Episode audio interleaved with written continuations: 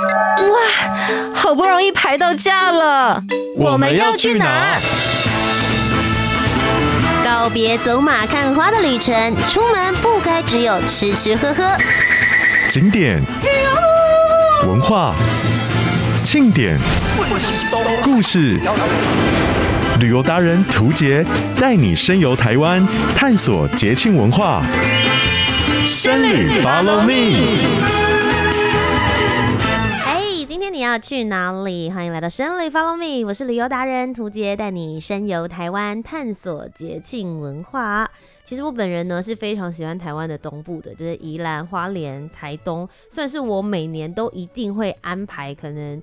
夏天或者秋天的时间来去造访。今天来到节目当中，要跟大家好好聊一聊东部，其实也有一些不一样的玩法。欢迎到我们的阳光小王子资深领队滚滚。大家好，我是阳光小王子滚滚。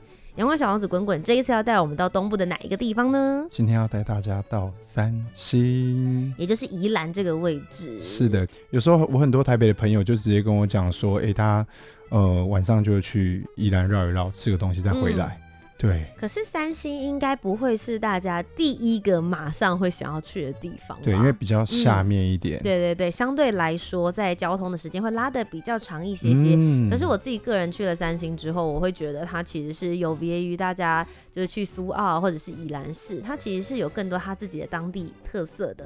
想到三星，你会想到什么呢？今天滚滚就带着大家一起来一探究竟。Top 热门旅游市。我们要从哪里开始？想到三星就会想到葱啊，当然就是先讲葱喽。那我跟各位分享，就是每一次啊，我只要带客人，嗯，一到了三星，然后呢，就是经过所有的葱田，大家会很直觉的，就是闻到葱的味道。但是我觉得毋庸置疑，就是三星葱就是比起其他地区的葱还要更重口味，超级香的。然后呢，呃，通常我带大家去到那边，其实就会进行一个比较特别的流程。我会先请所有的客人戴上斗笠，然后呢穿上雨鞋，因为我们要下去采葱了。哦，所以你们的葱不是在菜市场，或者是人家已经拔好给你，是我要 自己拔，自己要吃的自己下去拔。对，你帮我们店家拔上来，这样没有啦，就是希望大家可以体验到，就是最。嗯前端的作业，前置的作业是怎么样去做的？嗯，我觉得这个其实蛮棒的，因为有很多人其实看到这个食材食物的时候，都已经是妈妈或者是店家切好，然后煮好放到你的桌子上，在碗盘里，你不知道它原本到底是生长在土里，还是在树上，还是说它是水根的，还是在用干燥的田？它本来是会长多长？其实我自己本人哦，在去三星之前，嗯、其实我也不知道说哦，原来葱可以长这么高。OK，就是。就是你吃过葱，但是你没有看过葱走路这样。我没有看过葱，它还在它原本住的家那边的时候，oh, okay. 对，它我没有看过它生根在土里面的样子。对，像我们这个时候就是带着大家去，那我觉得像如果是亲子的话就非常适合，因为毕竟小时候就让小朋友知道说其实食材取得不易。嗯，那我觉得这个最好玩是，即便你带着斗笠、带着雨鞋、穿着雨鞋下去田里面之后，就是一切情况也不会比较好。我看到所有的客人。欸下去之后，他会很直觉的看到葱就拔起来。对。可事实上，它有一点小小的技巧，就是你手要接近它的根部，然后摇两下，其实就可以起来。可是大家好像就很直觉会往这个绿色的地方就拔起来。对。然后我们直接葱就断成两半。对。然后老板在旁边就会 又毁了这样。我们就要耳提面命，大家听我们说，先不要动作，这样。那我们在做这个体验的时候，其实像我自己都会在旁边帮大家，所以我觉得那感觉很棒，就是嗯，让你回归一下农村的生活。嗯，对，尤其是带现在很多客人都是从都市来的，很难去进入田野里面去采植物，又尤其是葱。嗯，对，我觉得很特别。我自己本身是高雄出生，然后台北长大的，所以真的要走进农田里面，对我来说是一个非常非常稀有的体验。嗯，我必须要这么说。对于某一些就是农村的孩子来说，你们会觉得这是日常，我都已经去到不想去了。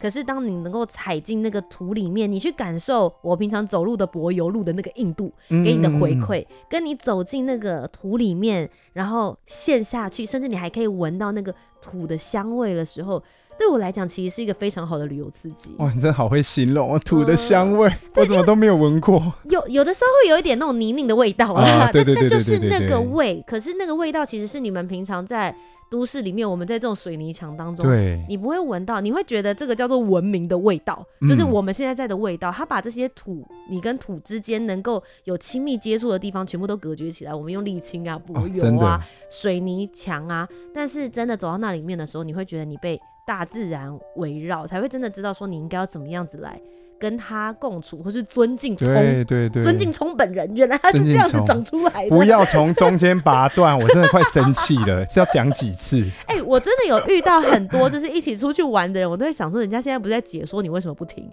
还要顺便抱怨，对不起，别、哦、提了，昨天才发生 啊，真的。对，刚刚才说，哎、欸，待会我们这边集合，OK 的话，我们解散。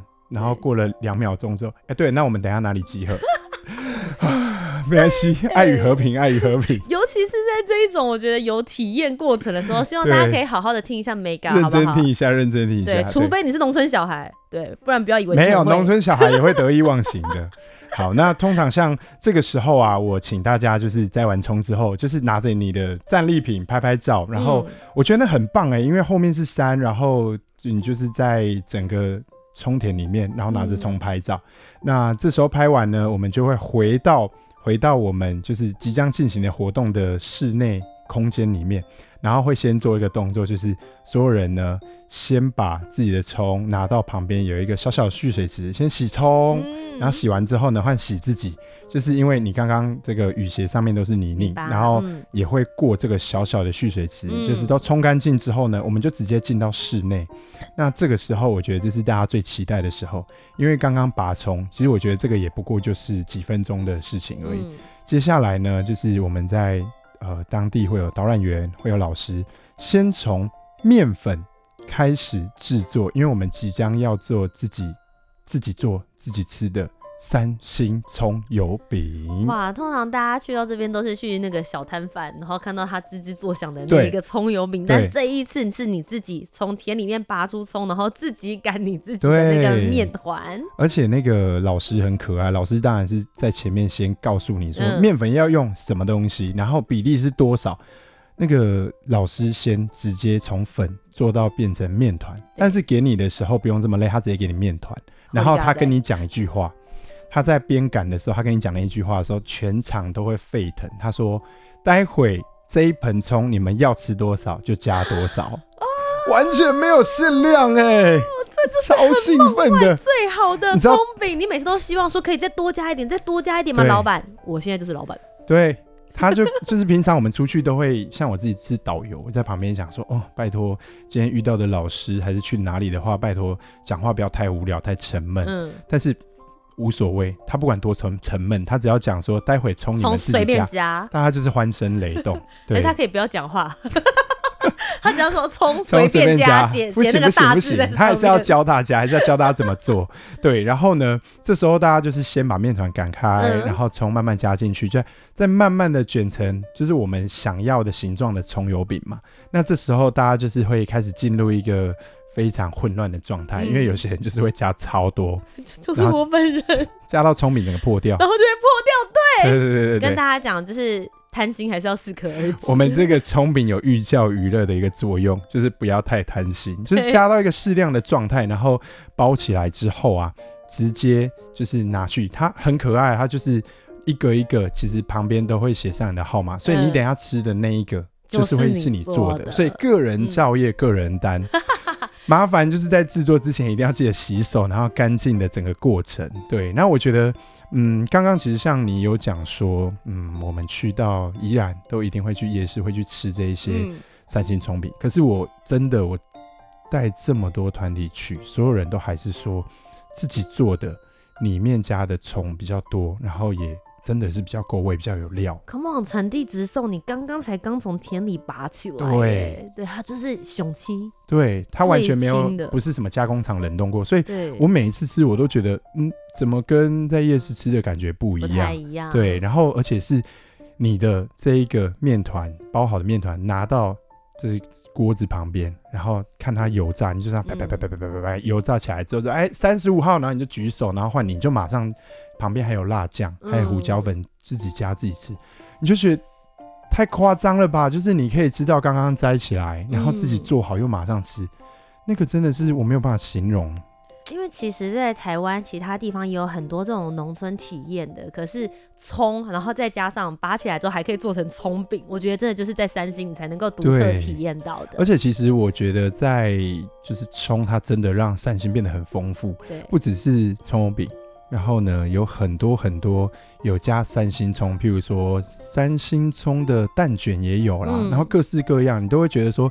就是你已经有在产地自己拔起来之后，你对那个葱你就会非常有品牌的概念。嗯、就是你下次就是，哎、啊，我跟你讲，全台湾最好吃的葱就是三星葱，没错，对。但我们第一站就来到了这么知名的三星葱了，大概两个小时左右，差不多一个小时两个小时。对，一个一个一个半小时左右。嗯、因为其实像如果说你来到这边的话，它很多这样的一个葱的一个一个体验馆。其实旁边他很贴心，都为了说有小朋友，嗯，有亲子的活动，所以他旁边都还会规划一个小动物的区域，嗯，对，让你喂食一些小白兔啊等等的。所以其实小朋友在那边待一下休息一下，一个半小时、两个小时，其实是很 OK 的。那除此之外呢？毕竟我们都已经特别跑到了三星一趟了，这边还有一些什么样子可以让我们感受到当地的文化？对，那刚刚呢，就是。稍微小试一下身手，让小朋友跟大人一起做葱饼。接下来呢，因为就是炎炎夏日，其实，在三星这边呢，还有一条非常特别、非常一定要去玩的水上设施，就是安农溪泛舟。哇，听泛舟就觉得所有的小朋友应该眼睛都为之一亮。对，而且你知道，在其他地方泛舟跟在宜兰泛舟不太一样，有什么不同？就是旁边很很轻松的那个，就是山景。然后整个河道旁边都是绿色的植物，你就直接在这个整个绿色植物包围之中泛舟。那像它这个整个泛舟的游程也很特别，大概两个半小时。嗯，那从他开始教你一些安全守则，然后穿着鞋子、穿着救生衣，然后上去开始这一整个过程啊，我觉得就是从很轻松到很刺激。因为中间的话，你知道它这个在安龙溪它的河道啊，有几个。地点它是有一些高低落差的哦，对，所以对教练带你下去的时候，你就是你也不用干嘛，你只要遇到那个你就开始兴奋起来，然后就会尖叫。嗯、那甚至呢，有时候我们那个泛舟两个两两艘船中间，它只要在一些比较呃平缓的河道的时候，这个时候不管三七二十一，靠近你的那一艘船，你就是拿水泼它就对了。不管怎么样，一认不认识哦，瞬间都会开战，你知道吗？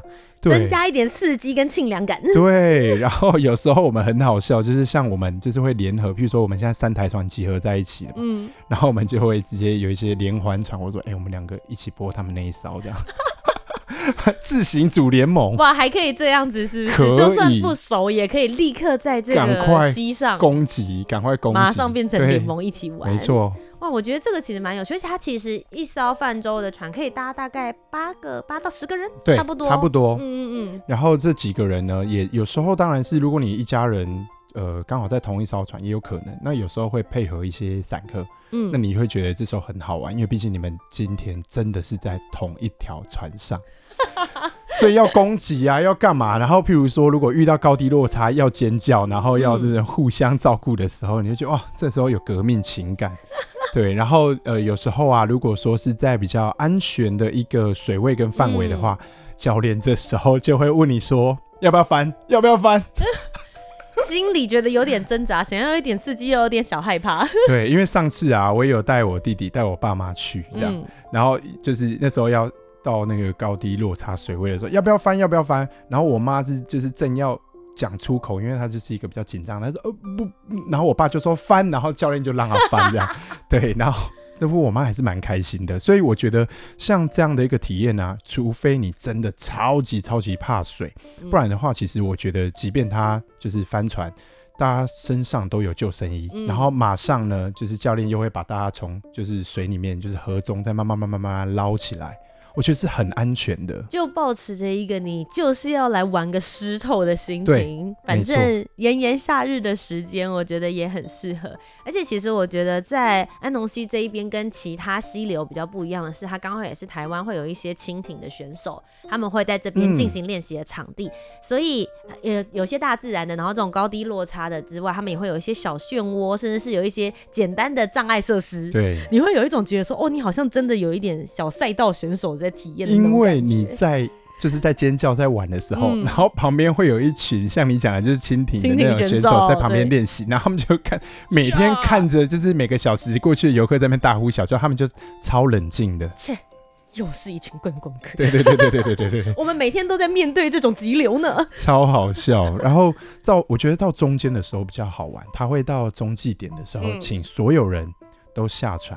那这时候不是游程结束哦，嗯、他下船之后呢，船先把他拉到旁边，然后呢，请大家都先上岸哦，喝个酸梅汤。店家准备酸梅汤，哎，超酷的。而且他因为在当地啊，我记得是有两三家店家，嗯、可是他们真的很棒，就是很 nice，好像大家都讲好，就是不管是你的店家，我的店家，反正在这边我们就是共用，就是两大壶酸梅汤，然后两边的客人呢下来喝完之后。你这个时候还在休息的阶段，他会让你，因为刚刚是这个我我说这个泛舟的这一个呃船体直接去做高低落差，嗯、那这时候不一样，船还是一样停旁边，你的人直接走下去，然后直接躺在这一个安龙溪上面，随着溪流去体验那个高低落差。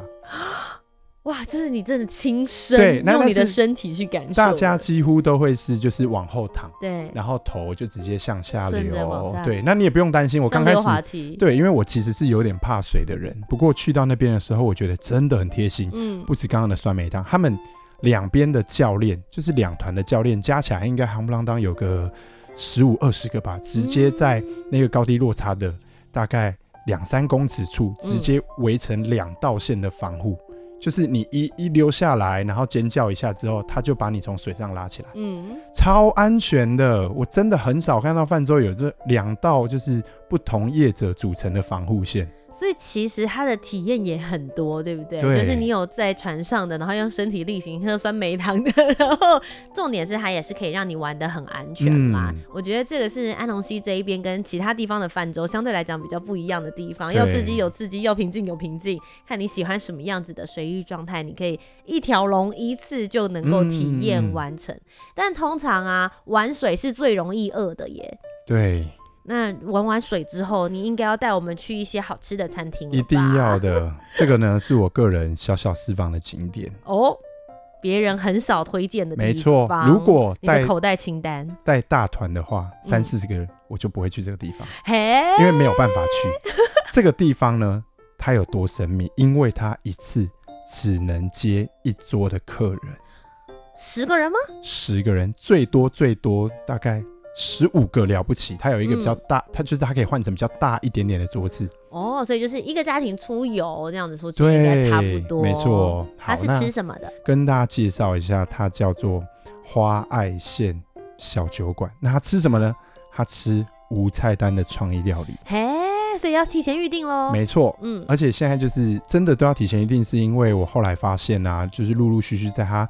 他大概开到现在两年的时间，嗯、然后我觉得知名度越来越多的艺人朋友、嗯、介绍自己的朋友去吃，嗯，那我就我真的是一路看他从就是刚开始默默无闻到现在，我就觉得说也蛮替他们开心的，因为为什么会这样讲？就是他真的很认真，他们是一对夫妻，然后呢，就是老公是特别会各国的料理。那回到台湾，回到他的故乡宜兰之后，他干脆把其他各国料理的那些概念跟食材融入到台菜里面。嗯，对，所以你吃的是台菜，可是他却有一些国外的新香料，然后重点是那些新香料还是他自己在门前种的。哦，对，然后我就觉得，哇，真的还是假的？然后他就也是一个产地直送的概念，超超产地。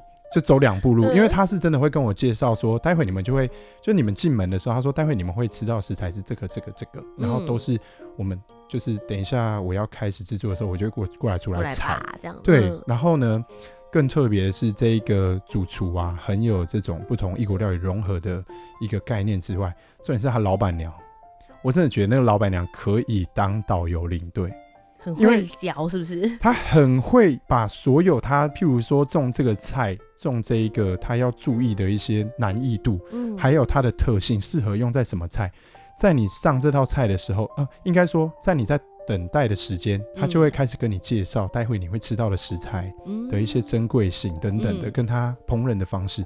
到了菜上了之后，他还会跟你就是说菜。哇，我想说有必要这样吗？抢你工作，对，而且一桌哎，他一次只服务一桌的客人，所以他中午只能接一桌，晚上只能接一桌。哦，哎，但是他除了说的一口好菜之外，可不可以跟我们分享一下他的无菜单料理里面到底有哪些特别的？有哪些特别的？我我我这样讲，我吃过的好了，因为毕竟每一次会吃到的不一样。都不太一样。对，嗯、譬如说，我觉得他的那个，嗯，上次有吃到一个三杯鸡米血。三杯鸡米血，三杯鸡米血。嗯、我跟你说，因为其实，呃，我们家以前我爸爸是做吃的，所以很挑。但他吃到的时候，他那一天真的一句话都没有说。他以前就是就是会别人在那边跟我讲，哎呀，这个不入味啊，那个什么。嗯、他那天就是安安静静的在吃，因为他觉得那一些东西都很入味。光三杯鸡那个锅盖一打开，说啪，那个香味出来。然后我个人非常喜欢当时我吃到的一道菜，叫做嗯酒醉。蓝钻虾就是一个非常大只、大体型的虾，然后它的那个呃腌制的酒非常入味，嗯，对。然后上次还有吃到一个小农的南瓜浓汤，嗯，然后你会发现就是那个南瓜 就是也是他们跟当地的一些小农配合的，嗯，对。然后我我觉得嗯、呃、每一次吃的都不一样，实在是太多了。但是我觉得就是因为这样才。够惊喜，很多惊喜，因为你根本就不知道这个季节是什么。嗯，对。那我觉得光这样一桌这样的服务，我觉得有点惊人。然后他们家又不是在一个很热闹、很商业的区域。哎、欸，那他们是算人头的费用，还是算一桌的钱？呃，他是算人头的费用，但是原则上，我记得我上次去的时候也是，他有一个就是。平均，譬如说，就是一桌要十个人这样子。Okay. 对对对对对，当然也是可以。一个人的价格大概会在什么样子的？大概一千出。一千出头。嗯，跟宜兰很多的无菜单料理其实差不多，也差不多。嗯，对。然后重点是因为我有问过说，为什么你们既然都已经是在做餐厅，就是都已经在做吃的，你为什么不一次开个三桌五桌？我游览车四桌来也 OK 啊。对啊。然后他只跟我讲一句话他说。呃，如果是四桌，我没有办法一个人一个人跟他们介绍跟服务。嗯，对，我觉得蛮感动，因为他们家就在那个小小的，呃，就是那个你你用餐的餐桌的隔壁，就是他家。嗯，对，你就是像回到家吃饭。他们就是重质不重量啊，嗯、我觉得这样子的模式也很好，会让你的旅游体感真的有每一个人都被照顾到的感觉。对对，然后我觉得这个就是大家可以拿捏的部分，就是这就是自由行跟有的时候跟团会不太一样，或是你干脆可以跟那种精致小团，嗯、你自己八个人或者是十个人，你自己就可以包一个团的话，一样可以去体验这样子的不同的。我甚至也会介绍很多朋友，如果你下次去宜兰的时候。如果你不管是爆滚滚的名字会打折吗？哦，会，他会多送一副碗筷。啊，谢谢，所以可以坐十一个人就对了，可以坐十一个人，对对对 对对，OK OK OK，没用啦，就是你如果连自己去啊，我也蛮推荐的，嗯、但是真的要提前打电话预约，嗯、对，因为我觉得既然是，我觉得真的是有用心在做事情，有用心在做这些。料理跟烹饪的话是会被看见的，嗯，对。那吃完饭之后，其实差不多，我们还应该剩下还有一个下午的时间或者晚上的时间。这个时间你又应该要怎么样子来做有效的运用呢？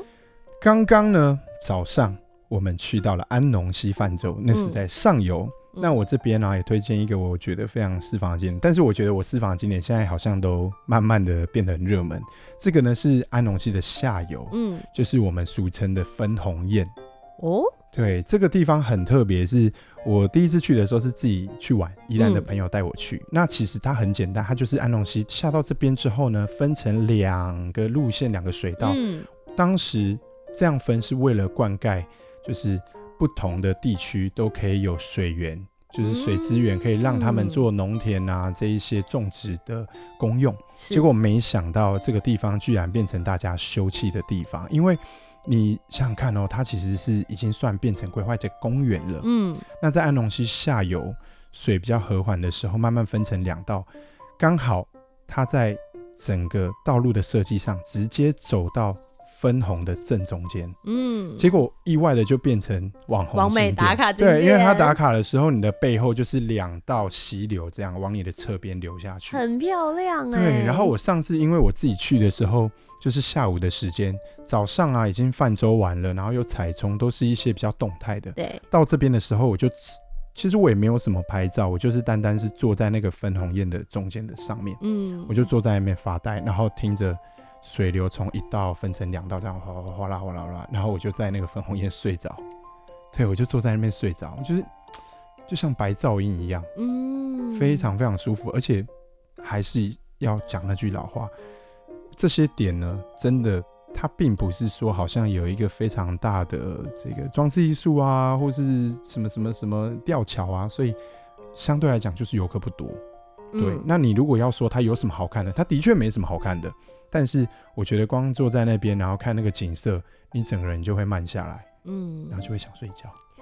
有的时候大家现在都太在乎所谓的打卡景点，或者是踩点完之后就离开。对。但事实上，你留在当地，然后去享受那个，就像你刚刚讲的河水流动的那个过程，你其实是会。那一个 moment 跟那一个时刻，你跟这个环境是融为一体。而且我觉得分红叶那边很棒，是除了那个打卡景点之外，我会建议大家，如果天气许可，没有太热的话，它旁边其实是呃有一点设计，有步道，然后有公园，甚至他们还有自行车道。所以我会建议大家，刚刚已经吃得很饱了嘛，对，对，也可以在这边走走路、散个步。然后接下来也是差不多要进入落雨松的季节了，在它旁边两旁整个都是也有落雨松，你就说。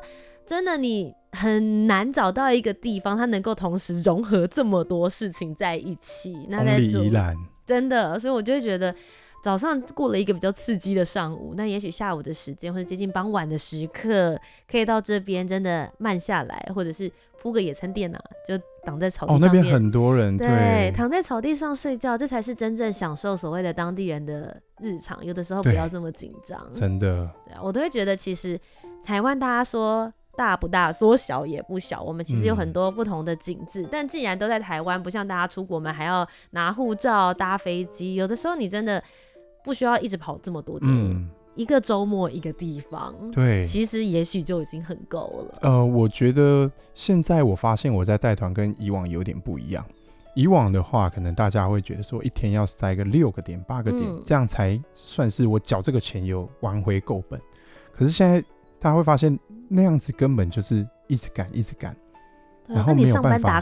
对，没有办法，你会发现就是玩完之后回去比那个上班还累。对。那后来现在大家其实会越来越清楚自己想要什么，就是那个点，然后你好好的跟我们介绍，嗯、然后让我们好好的在那边可以晃一晃、拍拍照。就算没有什么体验的活动，我们就在那边发呆，也很舒服。我发现现在客人好多都这样，然后就应验了我以前很喜欢说的一句话，就是。嗯，旅行不是奔走，而是驻足。就你就是停在那边多一点时间，你自然会有不同的感受。而且小旅客们不要听完之后想说啊，没有吧，那是因为上了年纪，所以才想要慢一点。我觉得现在也有很多年轻人越来越知道说怎么样子放慢脚步，跟当地还有跟自己对话，把时间真正的慢下来，嗯、然后也让自己的心理沉静，这才是真正所谓的休闲旅游。对，不然你可能就是呃旅游的上班族，你就是真的在每个地方 on schedule。就以前人家说的上车睡觉，下车尿尿。对，然后现在还要加一个拍照打卡。其实就变得很忙碌，没错。那所以这个礼拜呢，就带着所有小旅客们，我们来到了宜兰的这个三星，希望能够让大家好好的沉浸、放松心灵。我们玩刺激的，吃的开心，然后也希望大家可以好好的感受当地的大自然。今天再一次呢，非常谢谢阳光小王子滚滚来到我们的节目当中。当然，大家如果想要跟他一起出游的话，可以到网络上哪里找得到你呢？可以到我的脸书粉专 G O O D 滚滚 Good。滚滚 good，或者是我的 IG E A S O N 七一九八一九就可以找到我喽。今天再一次非常谢谢滚滚，谢谢，谢谢。那么各位小旅客们，以上就是本周的生旅 Follow Me，我是旅游达人涂杰，我们下周节目再见，拜拜。拜拜。